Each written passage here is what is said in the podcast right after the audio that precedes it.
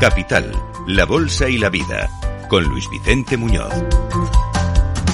Y ahora en clave de inteligencia económica vamos a examinar cómo está el mercado del petróleo y en particular qué efecto, qué impacto está teniendo el precio máximo eh, definido para el petróleo ruso de los países occidentales. ¿Qué está significando para los mercados?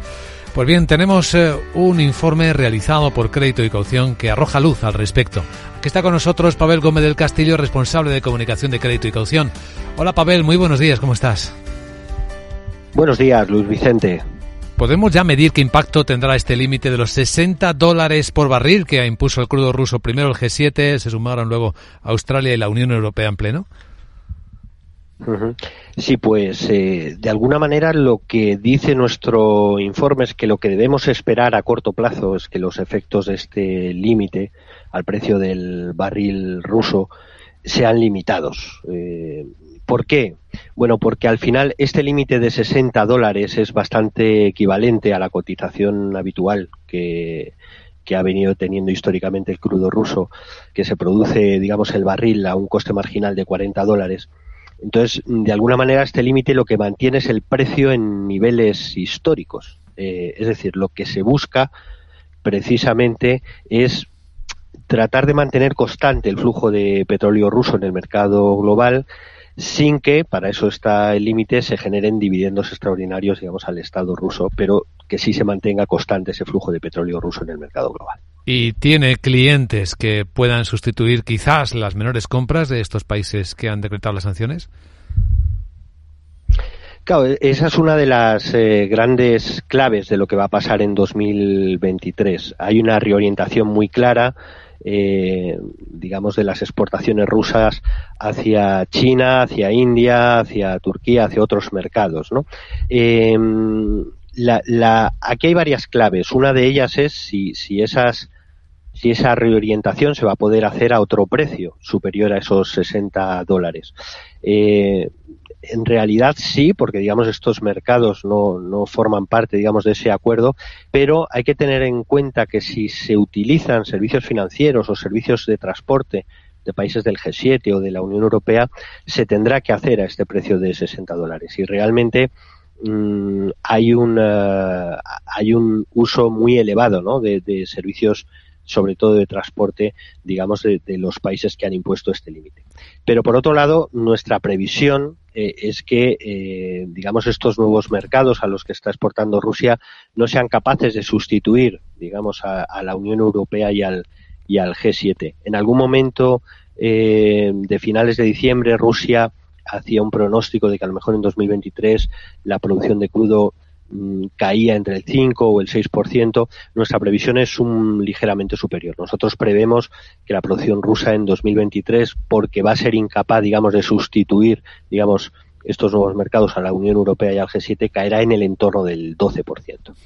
Ahora hablamos de la demanda, que es un tema crucial, pero un detalle que acabas de comentar, Pavel, los países que sancionan o limitan el precio del petróleo a Rusia pueden, claro, distribuir ese petróleo a terceros países, pueden transportárselo, pero la cuestión del límite tiene que ver con que no se les asegura ¿no? un precio mayor a los 60 dólares.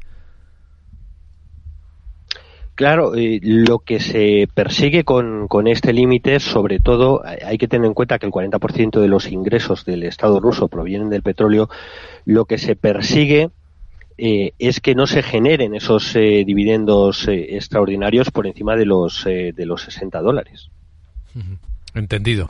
La demanda, que es una de las grandes preguntas de este año 2023, en el que numerosas proyecciones hablaban de riesgo de recesión en buena parte del mundo, lo hemos hablado en, en, informes anteriores, y otros datos pues muestran que, bueno, pese a los temores, hay cosas que van mejor de lo esperado. La OPEP acaba de concluir su reunión diciendo que de momento mantiene las cuotas de producción que decidieron el pasado mes de octubre. ¿Cuál es la visión del equipo de inteligencia de Atradius? ¿Qué espera que pase con la demanda este año? Bueno, lo que esperamos es que la demanda en las grandes economías, por la propia desaceleración que se está produciendo del crecimiento, eh, disminuya. Y, es verdad que la OPEP seguirá tratando de mantener una presión sobre la oferta para apuntalar los precios. Entonces, nuestra previsión es que el barril Bren eh, digamos, en el 2023 esté en el entorno de los 92 dólares, que es un poquito eh, superior, digamos, a cómo ha cerrado 2022, pero que, digamos, que no llegue a los 100, ¿no? Que, se mantenga en ese entorno de los 92. Pero hay que decir una cosa muy importante.